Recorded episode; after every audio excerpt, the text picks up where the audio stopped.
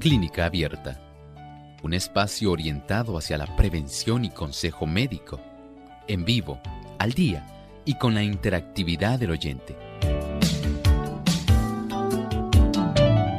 Clínica Abierta, poniendo al doctor a su alcance para un diálogo claro y honesto, porque nos importa su bienestar y salud.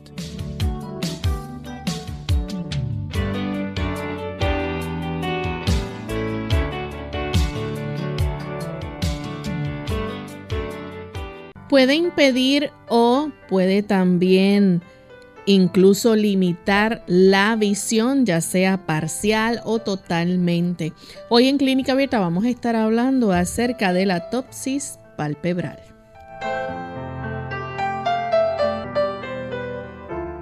Saludos amigos de Clínica Abierta, nos sentimos muy contentos de compartir con ustedes en este espacio de salud Clínica Abierta, donde compartimos temas interesantes respecto al cuidado de nuestra salud y hablamos de diferentes condiciones que pueden afectar al ser humano.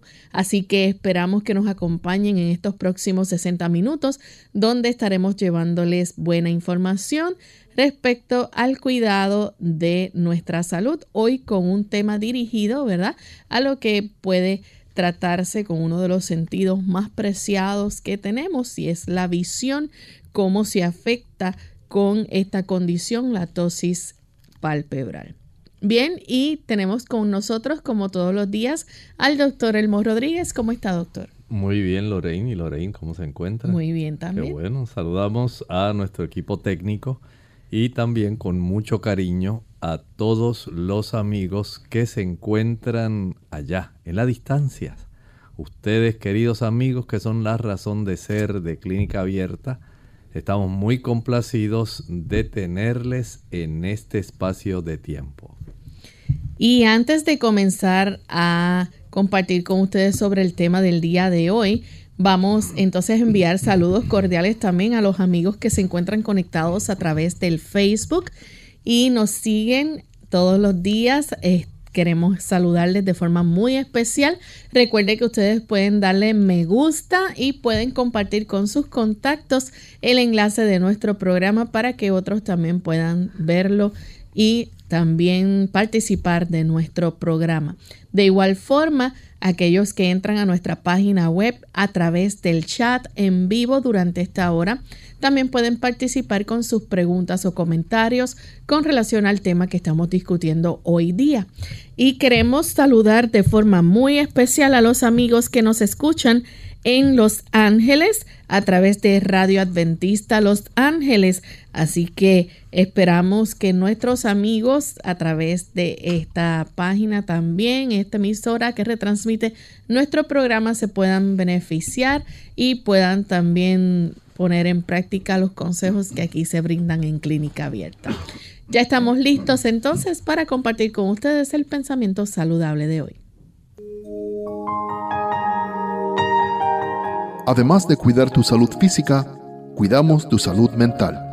Este es el pensamiento saludable en clínica abierta.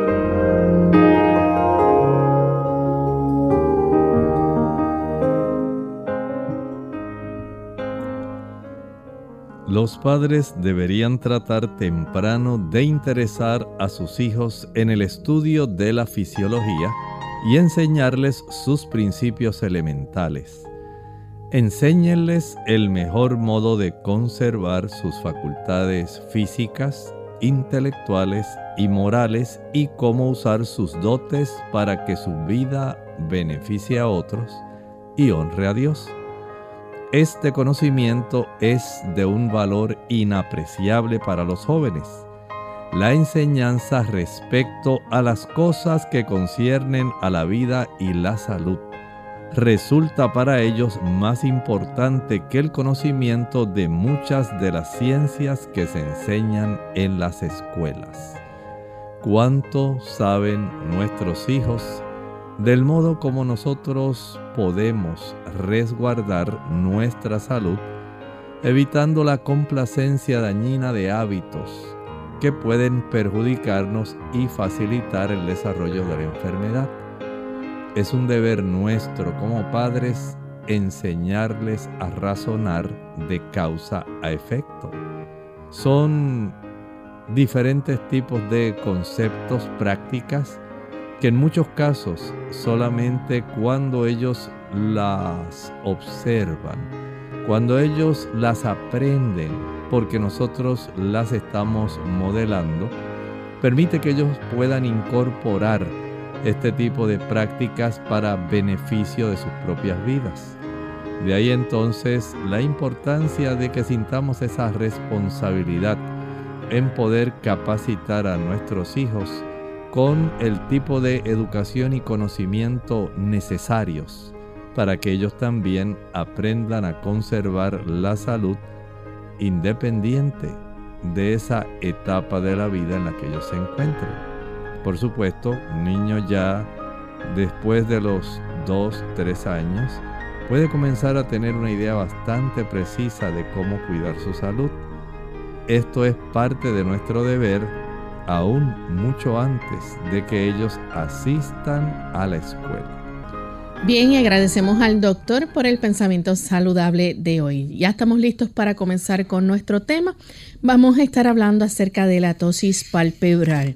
Y usted quizás estará escuchando este término por primera vez, pero si le digo que tiene que ver entonces con la caída del párpado superior, quizás entonces pueda estar más relacionado a lo que vamos a estar hablando hoy día. Doctor, esto es uno de los problemas quizás eh, más comunes que hay y, a veces pues eh, no pensamos en ello. Puede ser así. Recuerde que estamos hablando de una posición anómala, una posición anormal del párpado superior de cualquiera de los dos ojos. Quiere decir que ese párpado, en lugar de estar plenamente abierto, comienza a introducirse en un área mucho más reducida del campo de la visión del ojo de las personas. En algunos casos no logra afectarlo, pero en otros casos sí.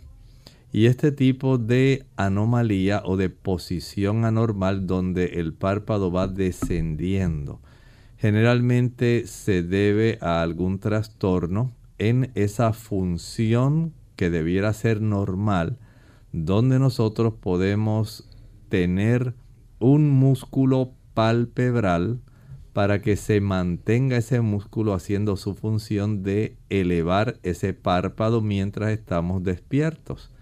Así que esa disfunción respecto al músculo de elevación del párpado puede facilitar este problema que es común, como bien estaba diciendo Lorraine, en muchos casos por diversas razones ya sean por causas congénitas o puede ser por causas adquiridas. Doctor, ¿y esto afecta tanto a niños como a adultos? Exactamente, sí. Generalmente las causas que más afectan a los niños tienden a ser congénitas. En el caso de los adultos, este tipo de disfunción del músculo elevador del párpado, sea derecho o izquierdo, puede desarrollarse más bien por condiciones adquiridas. Y es algo que puede afectar eh, la visión de la persona, puede impedirla, eh, ya sea parcial también o totalmente. En algunos casos sí. Si esta falta de función adecuada del músculo elevador del párpado.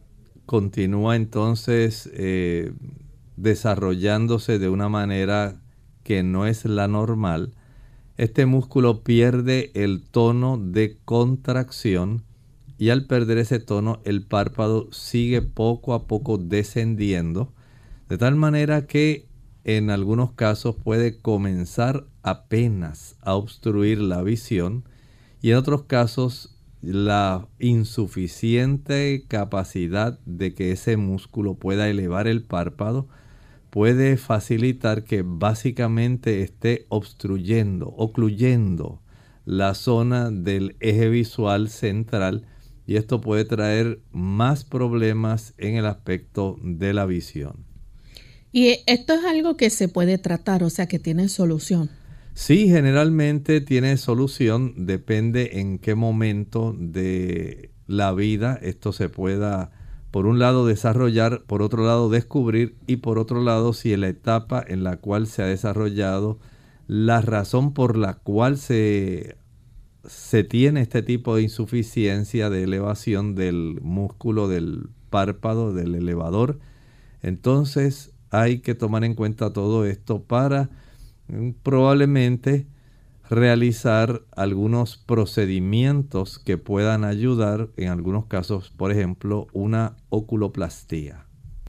Bien, también aparte de eso, ¿verdad? Este puede ayudar a mejorar la apariencia física de la persona. Sí, porque este, esta falta del tono muscular, del músculo elevador del párpado superior, puede facilitar, ¿verdad?, que la persona, el área del ojo en sí, al estar más descendido, entonces se ve una asimetría respecto a los bordes de ese área que se conoce como el limbo esclero corneal. Es ese límite que existe entre la parte más externa de lo que nosotros llamamos el iris y la región donde comienza la parte blanca del ojo, que es la esclera. Esa zona, que es el límite como una frontera bien redondita, eh, va entonces a comenzar a desaparecer especialmente en la región superior. Digamos, si pudiéramos pensar en un reloj, en lo que correspondería a las 12, entre 11, 12 y 1 en esa área, podríamos comenzar a ver que comienza a desaparecer esa zona, ese límite, y puede ir, según va descendiendo, puede ir ocluyendo áreas de lo que correspondería al color de nuestros ojos, al color del iris.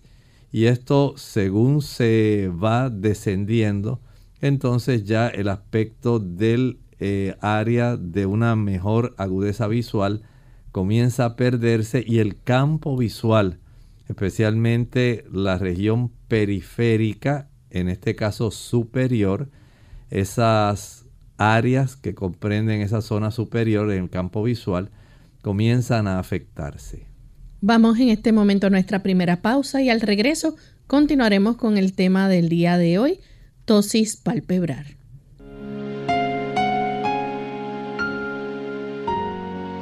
Hoy he escuchado la radio, he leído los periódicos, he pegado la oreja para saber qué se habla en las calles, en las colas de los colectivos, en las barras de los bares, y no he oído hablar de amor.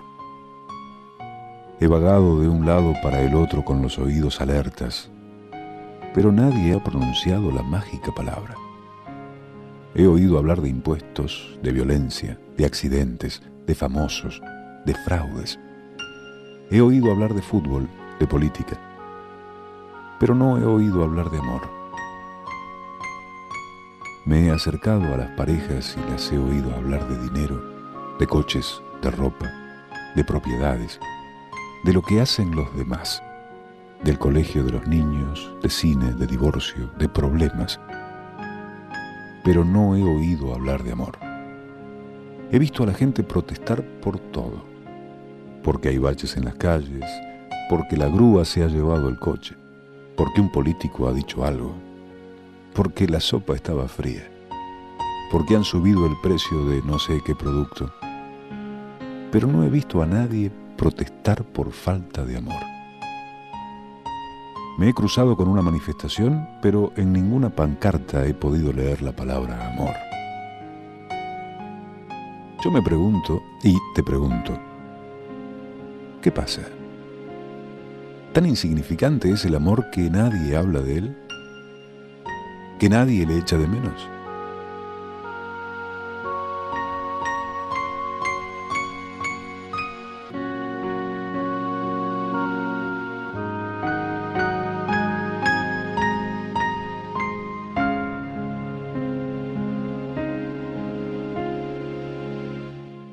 ¿La vitamina D es realmente una vitamina?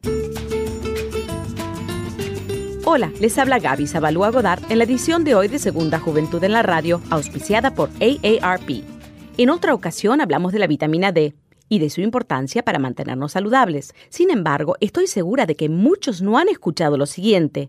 La vitamina D no es una vitamina, sino una hormona. Muy bien, pero ¿cuál es la diferencia? Sustancial. Usualmente la vitamina debe ser incorporada a través de determinados alimentos. En cambio, las hormonas son producidas por nuestro organismo naturalmente. Lo más sorprendente es que para producir saludables cantidades de vitamina D, para que los huesos estén sanos, nuestro cuerpo necesita exposición a la luz solar por lo menos 20 minutos cada tres días. Contrariamente a lo que se nos ha inculcado en los últimos años, una sana exposición solar temprano por la mañana o al atardecer no es motivo de preocupación y si es parte importante de nuestro bienestar, principalmente para la producción de la vitamina. Otro concepto erróneo muy arraigado en nuestra sociedad es que todo colesterol es perjudicial. No obstante, resulta que el cuerpo necesita colesterol para producir la vitamina, debido a que cuando la piel está expuesta al sol convierte el colesterol en vitamina D. El dilema es grande, pero la solución sencilla. Simplemente come sanamente y acostumbra a tomar baños de sol de vez en cuando. El patrocinio de AARP hace posible nuestro programa. Para más información visite aarpsegundajuventud.org. Cuidar de los demás es cuidar de uno mismo. Hola, les habla Gaby Zabalúa en la edición de hoy de AARP Viva, su segunda juventud en la radio, auspiciada por AARP. La adicción a las redes sociales como Facebook y Twitter ha calzado hondo a grandes y chicos. Asimismo, nuestros seres queridos mayores tampoco han escapado a esta fiebre. Debido a su gran interés por acercarse a hijos y nietos, han absorbido con avidez las nuevas tecnologías. Desafortunadamente, al mismo tiempo que las redes sociales han servido para acercarlos a parientes y amigos, también las han utilizado los estafadores como medio para aprovecharse de la gente mayor. Como proveedores de cuidados hay mucho que podemos hacer para orientar a nuestro adulto mayor a defenderse de estos criminales, expresar la importancia de no aceptar propuestas de amistad si no se está 100% seguro de la identidad de la persona en un buen principio.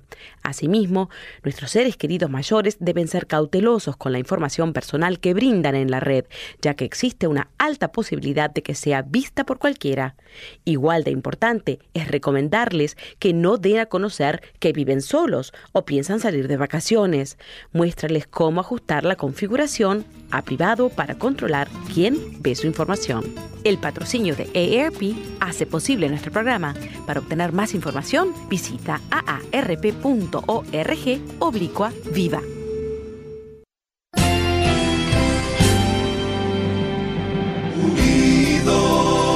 Unidos, unidos, unidos hacia el cielo, siempre. Unidos,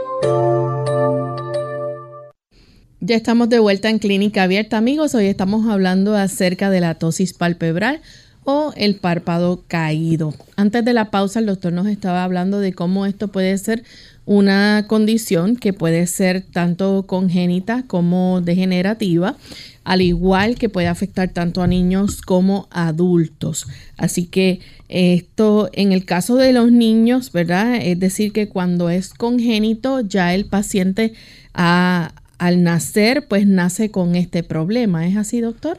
Exactamente, sí. Este caso pudiera darse. Al igual que en los adultos, podemos decir que hay también causas especialmente lo que atañe al paso del tiempo. Y tal vez usted preguntará, doctor, pero ¿cómo es posible eso? Bueno, usted debe recordar que cuando la persona envejece, los tejidos también van envejeciendo. Y al envejecer, los tejidos que tienen que ver con esa área donde se estimula y se facilita la elevación del párpado, esto puede entonces permitir que se vayan cayendo ese párpado como si fuera un telón. Si usted ha ido a ver alguna obra de teatro, sabe que hay no solamente los telones que se cierran lateralmente, sino en ocasiones hay un telón que baja desde arriba. Y así puede ocurrir en estos casos. Según va afectándose el tipo de tejido adecuado. Piense, por ejemplo, en que hay un nervio que estimula al músculo que eleva ese párpado superior y el hecho de que poco a poco se vaya perdiendo la sensibilidad del estímulo por parte del músculo o que se vaya perdiendo la capacidad estimulatoria del nervio hacia el músculo, aunque el músculo esté bien, esto puede facilitar que poco a poco ese párpado, como si fuera un telón superior, vaya poco a poco descendiendo en la zona del campo visual. Hay también otros casos donde puede deberse a la aparición de algún quiste o de un tumor en esa área del párpado superior que pudiera estar facilitando ese tipo de función del músculo y siendo que esto ocurre, ¿verdad?, con más frecuencia en las personas adultas. Decimos que esto es más bien entonces una condición adquirida. Bien, vamos a hablar un poco entonces, doctor, sobre el, ¿verdad? los síntomas que puede tener la persona. Esto varía, ¿verdad? En, según la gravedad de la misma. En el caso de la caída del párpado superior, este, esto puede ser que cubra parcial o totalmente el ojo que está afectado. Exactamente, desde el punto de vista estético, usted mira a la persona y se da cuenta que ese ojo está más ocluido, está más cerrado, el ojo que está afectado. Y es porque ese párpado poco a poco está descendiendo. Así que desde el punto de vista estético eh, externo, podemos decir que fácilmente cualquier persona que mira a esta persona que tiene este descenso del párpado o esta tosis palpebral, ese es el nombre médico, se escribe P, la letra P, la letra T, O, S, I, S, tosis. Y esto, ese término que nos indica es esto, que poco a poco se está cayendo ese párpado superior. Así que de una manera fácilmente reconocible, al usted observar nada más la persona, se da cuenta de que ese párpado del ojo afectado está más descendido y la región que mencionábamos hace un momento, el limbo esclerocorneal, no se delimita claramente. Otro, otro tipo de señal o en caso la de los síntomas que se pueden presentar pudiéramos decir, ¿verdad?, que es la reducción del campo visual. Sí, en este caso podemos decir que la persona eh, ve su mirada, en la mirada él se da cuenta de que es como cuando usted tiene una visera puesta. Usted sabe que la mayor parte de las gorras tienen en la parte frontal una visera. Eh, en el automóvil, cuando usted quiere protegerse del sol, usted trabaja con esa visera. Y algunas personas sencillamente usan una visera sencilla, aunque no tengan la parte de arriba, eh, como si una gorra no tuviera la parte superior. Y las personas que comienzan a afectarse porque hay un descenso de este párpado superior, entonces tienen una visión como que ven algo negro que les está básicamente obstaculizando parte del campo visual superior, de esa visión periférica superior, ellos notan que hay como una oscuridad en esa área y no logran definir correctamente las cosas que ocurren en esa región del campo visual. También hablamos acerca de las posiciones forzadas de la cabeza y el cuello. Sí, en estas personas, en ocasiones, tratando de compensar esa, ese descenso, esa caída del párpado superior de cualquiera de los dos ojos, la persona sencillamente trata de angular su cabeza hacia atrás, elevando el mentón, y de esta manera él trata de conseguir que la ubicación del ojo y del eje visual pueda hacer una corrección, más bien podemos decir mecánica, porque usted está angulando su cuello y por supuesto esto puede generar que la persona comience a desarrollar dolor cervical, dolor en el cuello porque de una posición normal ahora usted comienza a angular elevando el eje digamos de la posición de su cabeza angulándola y al hacer esto buscando que haya una mejor capacidad de ver porque al hacer esto el ojo automáticamente se acomoda mejor y el campo de la entonces él acostumbra estar sencillamente con una cabeza más a caer, contracturas musculares en la zona posterior del cuello y puede generar bastantes dolores en esa área. También la otra cosa es la elevación de las cejas, ¿verdad? Para poder compensar esa caída del párpado. Sí, puede eh, ocurrir esto donde la persona tratando de forzar que se estiren un poco más los tejidos, de tal forma que en vez de angular la cabeza, lo que haga sea al elevar ese, esa ceja, puede entonces facilitar la elevación de ese párpado y de esta manera compensar esa deficiencia respecto al aspecto mecánico de la elevación de ese párpado superior. Y las asimetrías antiestéticas, estas producen, ¿verdad?, diferentes evidentes en la posición de un párpado respecto al otro. Así es, como hablábamos hace un momento, eh, este tipo de eh, descenso puede ser parcial o puede ser casi total.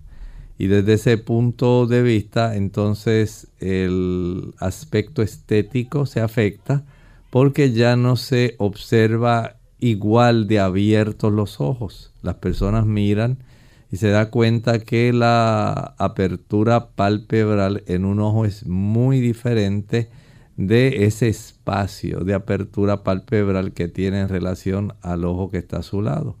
Y esto, por supuesto, hace que las personas casi inmediatamente clínicamente se dan cuenta de que hay un trastorno en el párpado de esta persona. Es bien importante prestar atención a estos síntomas, ¿verdad? Especialmente en el caso de de los niños, ¿verdad? Que este, ya que de no tratarse, entonces esto puede derivar en lo que se conoce como ojo vago. Bueno, sí, en la medida en que el párpado pueda ocluir el eje central de la visión, hace que ese ojo ya no se tenga que forzar tratando de ver todo lo que concierne a su función no solamente el área de mayor agudeza visual central, sino también esa visión periférica, todo eso se afecta y el ojo al estar ocluido básicamente deja de ser estimulado adecuadamente definiendo lo que correspondería a la función visual, la función de la mirada en la persona. Y esto puede hacer que el ojo afectado que se va ocluyendo ya no tenga la capacidad de tener una visión nítida porque usted básicamente al ocluirlo le está quitando parte de su función y de ese entrenamiento que naturalmente deben tener nuestros ojos cuando nosotros los tenemos descubiertos y mirando todo lo que está a nuestro alrededor. En este caso, el detectar a tiempo este problema, corregirlo, facilita entonces que ambos ojos puedan desarrollar una agudeza visual que sea bilateral y que sea idéntica. Y de esta manera usted impide el desarrollo de ese ojo vago o ambliope y el niño entonces conserva su capacidad de ver eh, desde la parte de atrás donde se sienta en el salón de clases hasta la pizarra o el pizarrón que tiene al frente.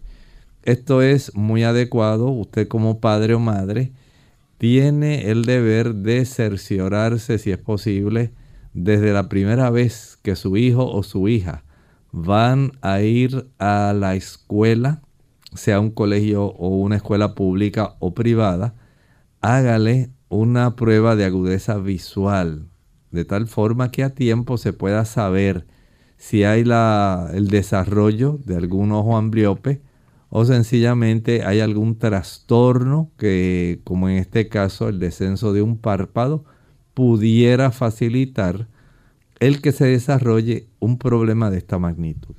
Vamos en este momento a nuestra segunda pausa y cuando regresemos vamos a continuar con más información sobre este tema y si ustedes tienen preguntas las pueden compartir con nosotros. Ya volvemos.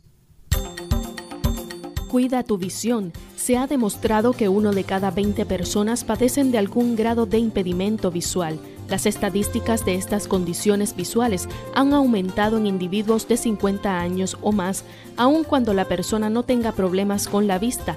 Es importante que se haga un examen visual completo cada año.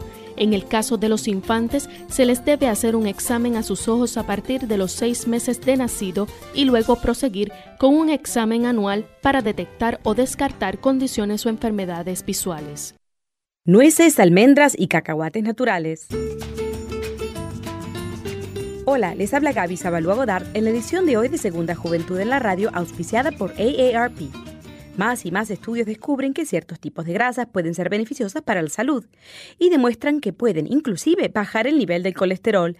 Sin embargo, no confundamos la comida chatarra que se encuentra atiborrada de grasas saturadas con lo anterior porque es precisamente esa grasa mala la que hace que no suba el colesterol, incrementando el riesgo de ataques al corazón y embolias. Aclarado lo anterior, nos percatamos de que con estos nuevos datos, todos aquellos alimentos que considerábamos prohibidos por su alto nivel de grasa, hoy se demuestra que son buenos para la salud. Por ejemplo, en esta categoría de alimentos se encuentran las nueces, almendras y cacahuates. De acuerdo con investigaciones, el consumo de una y media onza de estos bocadillos cinco veces a la semana está relacionado con un menor riesgo de sufrir enfermedades de corazón, porque contienen proteínas, antioxidantes y omega 3. Aunque comer almendras, nueces y cacahuates naturales es beneficioso para tu salud, debe cuidar la línea y no comerlos en exceso. Estos deben ser parte de una dieta integral que sirve para fortalecer tu cuerpo. El patrocinio de AARP hace posible nuestro programa. Para más información, visite www.aarpsegundajuventud.org www.aarpsegundajuventud.org dormir de 7 a 8 horas por noche, tomar vacaciones, dedicar tiempo a la recreación, disfrutar de un sano pasatiempo, involucrarse en actividades que renueven el organismo y ayuden a romper la rutina diaria. Eso es el descanso que tu cuerpo necesita. Unidos con un propósito, tu bienestar y salud. Es el momento de hacer tu pregunta llamando al 787-303-0101 para Puerto Rico, Estados Unidos 1866-920-9765 y llamadas internacionales al 787-763-7100 o al 787-282-5990. Clínica Abierta trabajando para ti.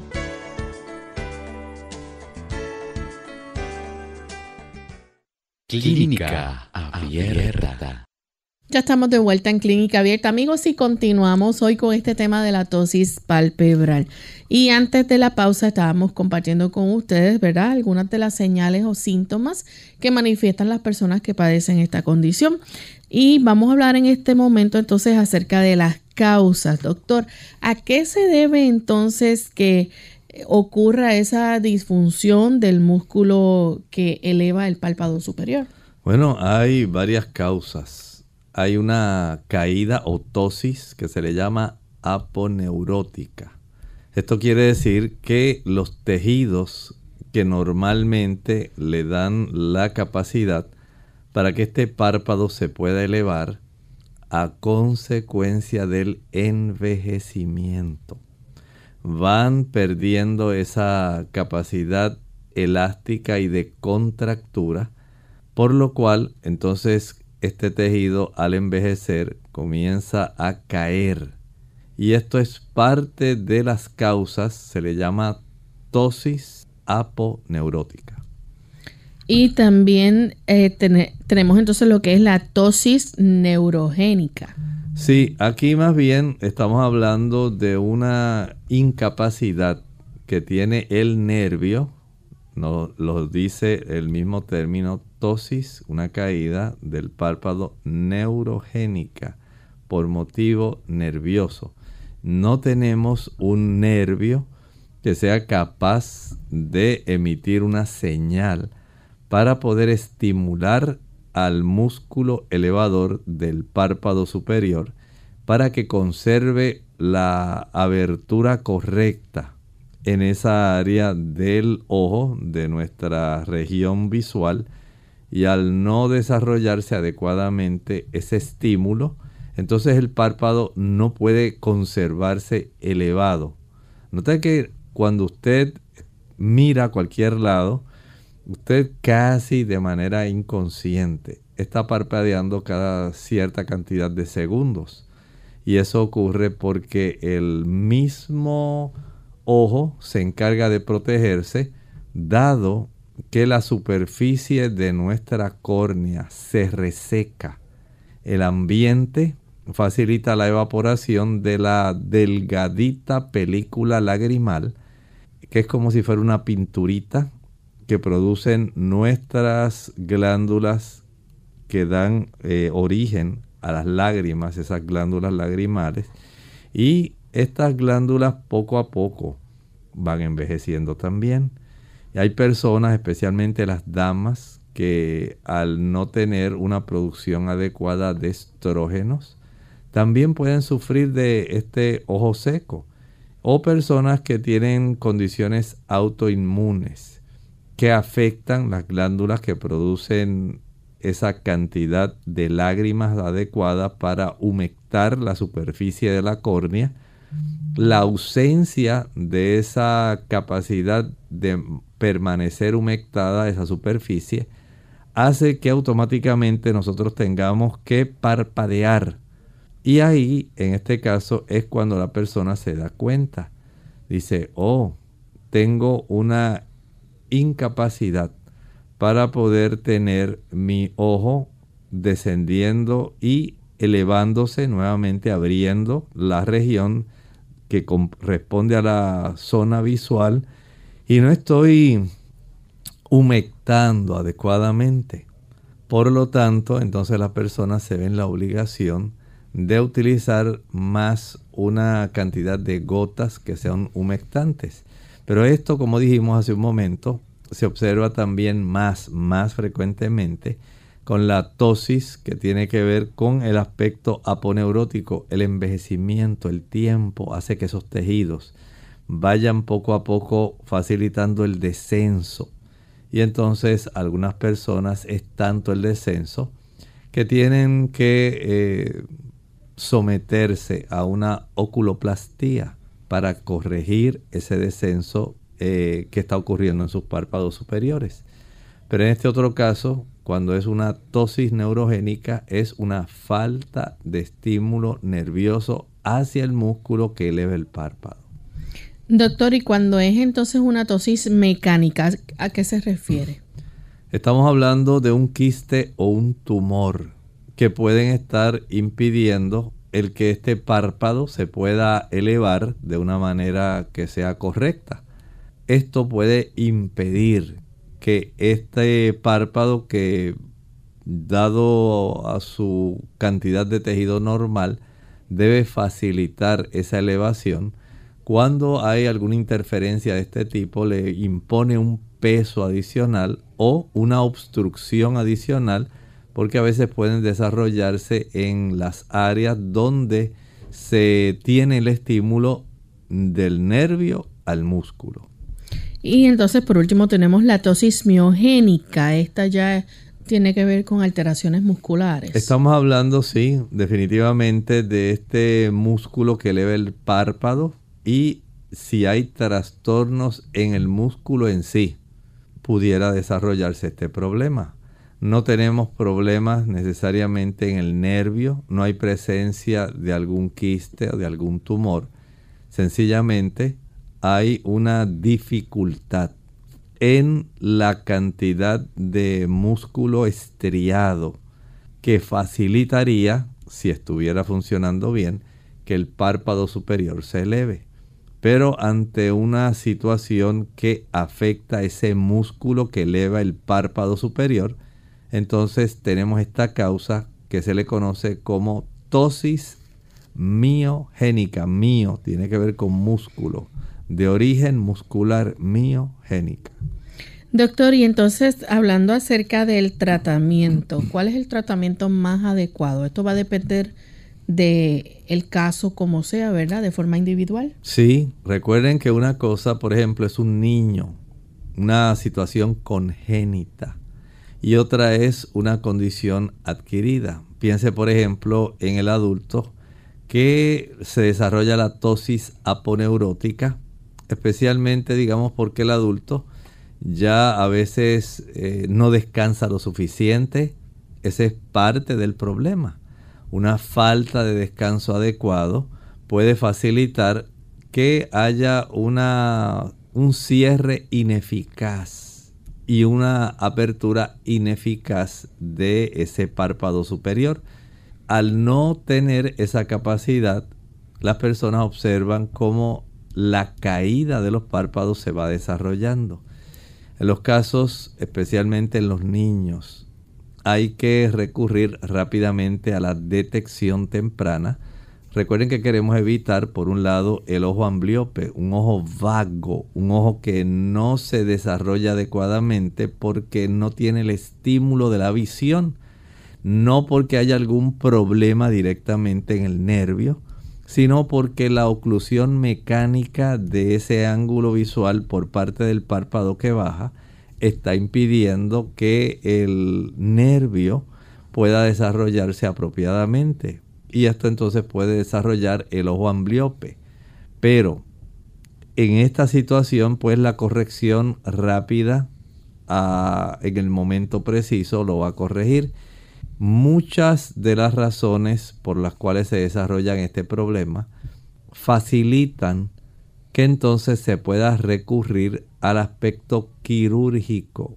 La cirugía viene siendo eh, básicamente el tipo de procedimiento de elección para ayudar en estos casos.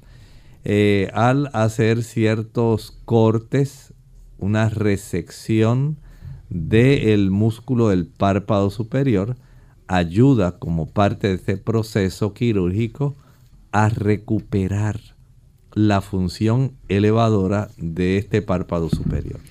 Eso en el caso que, por ejemplo, sea leve o moderada. Bueno, si esto se da de esa forma, entonces en algunos casos no hay que recurrir a la cirugía más bien entonces lo que se hace es facilitar ciertos tratamientos complementarios que pudieran ayudar eh, para que esto pueda tratar de estimularse y pueda desarrollarse adecuadamente, pero en algunos casos, eh, lamentablemente, y pudiéramos decir que sería la mayor parte de los casos, la cirugía la oculoplastía viene siendo básicamente el tratamiento que más se utiliza en estos casos. Y ese, ya cuando el caso entonces, doctor, es grave, que la persona, ¿verdad? Este, ¿qué, ¿Qué se opta por hacer? Bueno, ahí directamente ya se tiene que recurrir a la cirugía. En estos pacientes, si se puede evitar, se evita, haciendo algunos procedimientos sencillos, ¿verdad? Eh, tratando de por ejemplo, en el caso de los niños que pudieran desarrollar el ojo ambliope, se le parcha el ojo opuesto, se le facilita el uso de ciertas gafas. Se trata de hacer todo lo posible para que ese músculo que eleva el párpado pueda conservar su funcionamiento. Pero si a pesar de todos los procedimientos que se recurran no se logra, la cirugía viene siendo el método de elección para poder facilitar el que este problema se corrija. ¿Hay algún otro tratamiento complementario? Bueno, en algunos casos, como estábamos hablando hace un momentito, los tratamientos complementarios pues pueden ser los parches, puede ser también el uso de gafas o gotas para fortalecer el ojo más débil y esto pudiera ser beneficioso, aunque como dije hace un momento, el aspecto de la cirugía, la oculoplastía, viene siendo en muchos casos el tratamiento definitivo. Y entonces ya, este, por ejemplo, en el caso de la operación, esta se realiza, obviamente, es una operación que necesita anestesia, ¿no? Sí, en el adulto generalmente se hace con anestesia local y hay diversas formas de abordar, ¿verdad?, eh, la cirugía. En algunos casos se hace el abordaje de frente al párpado, la parte frontal. En otros casos el abordaje se hace a través de la región que se le llama tarsal. Es la porción del párpado superior que está en contacto con la superficie de nuestros ojos. Y en esa región que se le llama así, la región tarsal, entonces se hace una incisión y se trata de corregir el problema. Con una incisión, si se aprecia y se aprovecha el pliegue del ojo, en muchos casos ni se puede reconocer que la persona se ha hecho algún tipo de procedimiento para corregir su problema.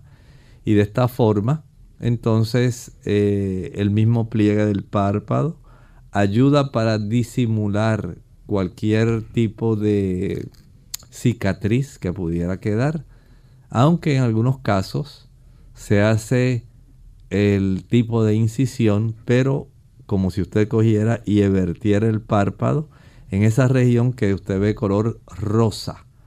Por ahí también se puede hacer un tipo de abordaje hacia la región de este músculo del párpado elevador del párpado superior. Y en el caso, doctor, de los niños, este, ¿también se trabaja en el caso quirúrgico de la misma manera? Bueno, en los niños, a diferencia del adulto, en el adulto se usa casi siempre una anestesia local.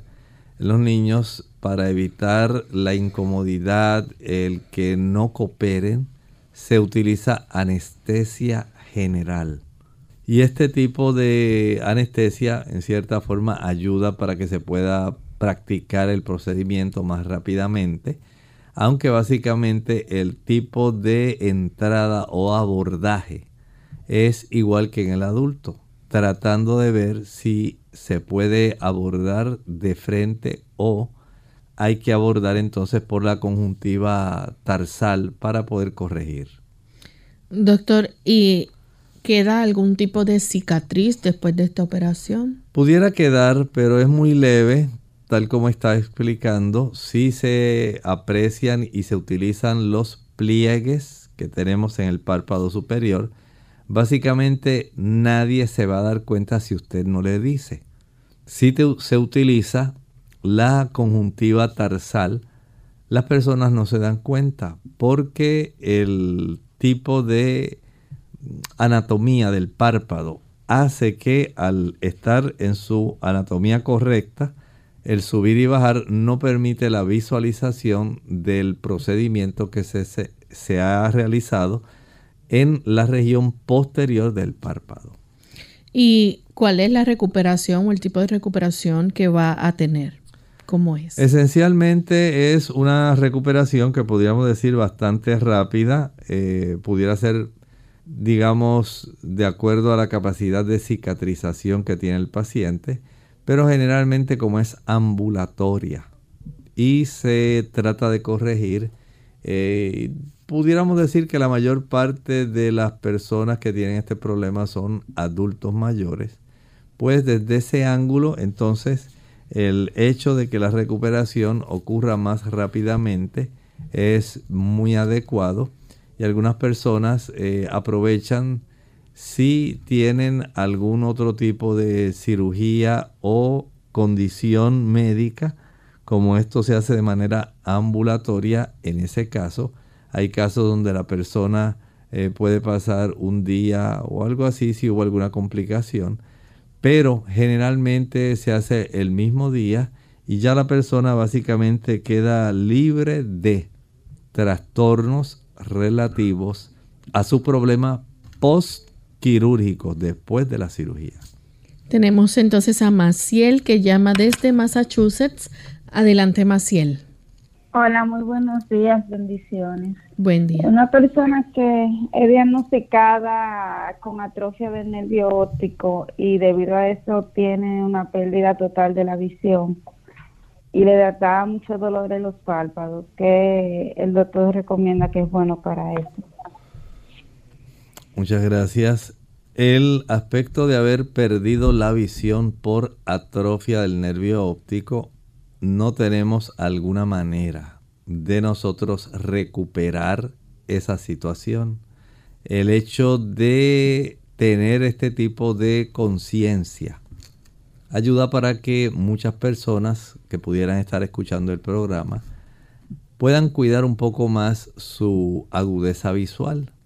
Porque en los casos como los que usted estaba mencionando, eh, la persona trata de conservar su, visión lo mejor posible, pero a consecuencia del daño, por ejemplo, que pudiera haber ocurrido, digamos, por glaucoma, un glaucoma no atendido adecuadamente pudo facilitar un aumento en la presión eh, hacia la parte del nervio.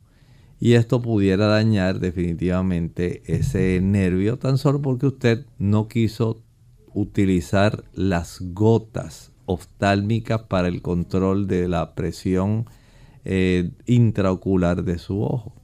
Por eso entonces se hace imprescindible nosotros tener esta conciencia para evitar ese tipo de complicaciones innecesarias, porque no conozco hasta donde sé algún producto de origen natural que pueda cumplir la misma función que hace, por ejemplo, las gotas que se utilizan para combatir los problemas dados sencillamente por un aumento de la presión intraocular que dan lugar al glaucoma. Bien, ¿cuándo es entonces necesario revisar la tosis? Bueno, en estos casos, eh, digamos que al día siguiente de la cirugía se revisa, después se le da una semana, al cabo de la misma se van a cortar los puntos de sutura y al mes nuevamente vuelve a hacerse una revisión para asegurarse de que este sentido que es tan importante para nosotros, la visión, pueda conservarse en la mejor condición posible. Tenemos a Armando Cusco que nos pregunta si puede explicar cómo proceder a examinarse quizá frente a un espejo la apertura normal de los párpados, cuál es la referencia que debe observar eh, descubierto dentro de los componentes de, de su ojo respecto a la línea del párpado. Bueno, tal como dije, usted se mira en un espejo y va a observar, mire ambos párpados, sus dos ojos. Va a notar que generalmente pueden caer la, la, zona que corresponde a ese párpado superior en el límite más o menos donde está la porción del iris. Mire el color de sus ojos, no lo blanco, sino el color marrón, el color oscuro, el color verde, el color azul del iris.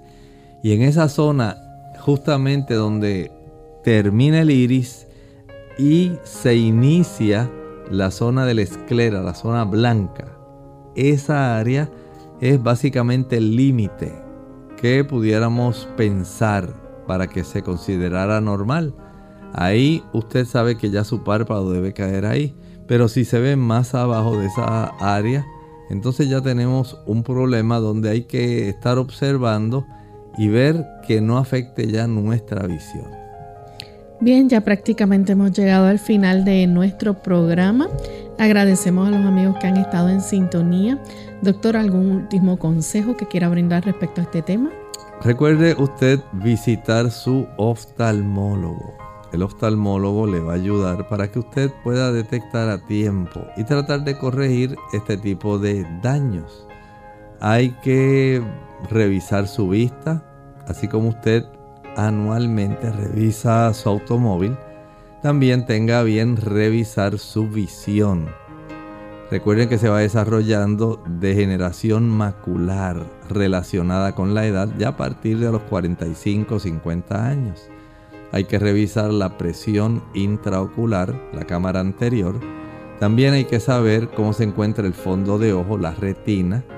Y especial cuidado hay que prestarle al paciente diabético y al hipertenso, porque comienzan a desarrollar muchos problemas en el fondo del ojo. Sea cuidadoso. Cada año revise su agudeza visual.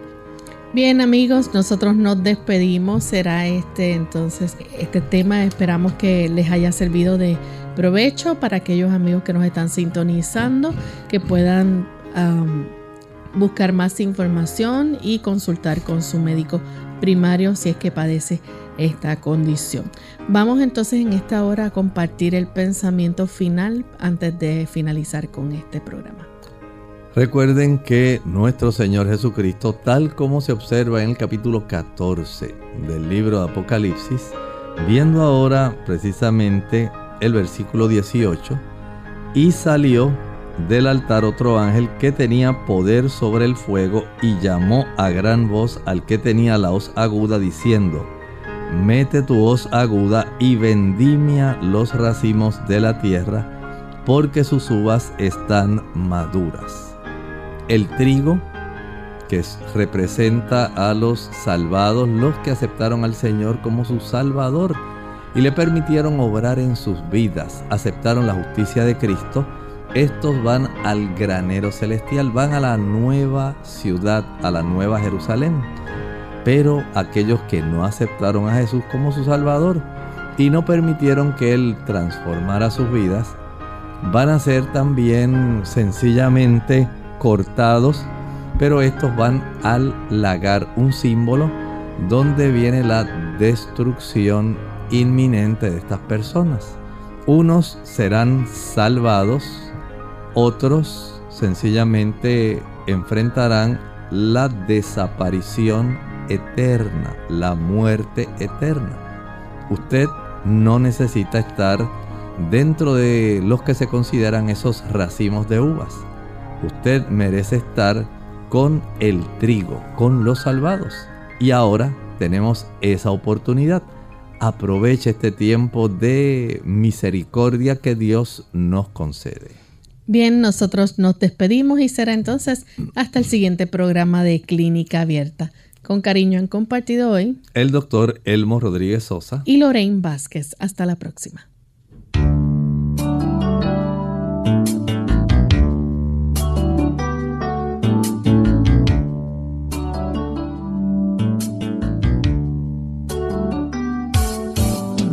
Clínica Abierta. No es nuestra intención sustituir el diagnóstico médico. Antes de poner en práctica cualquier consejo brindado en este programa, usted debe consultar con su médico. Hasta la próxima.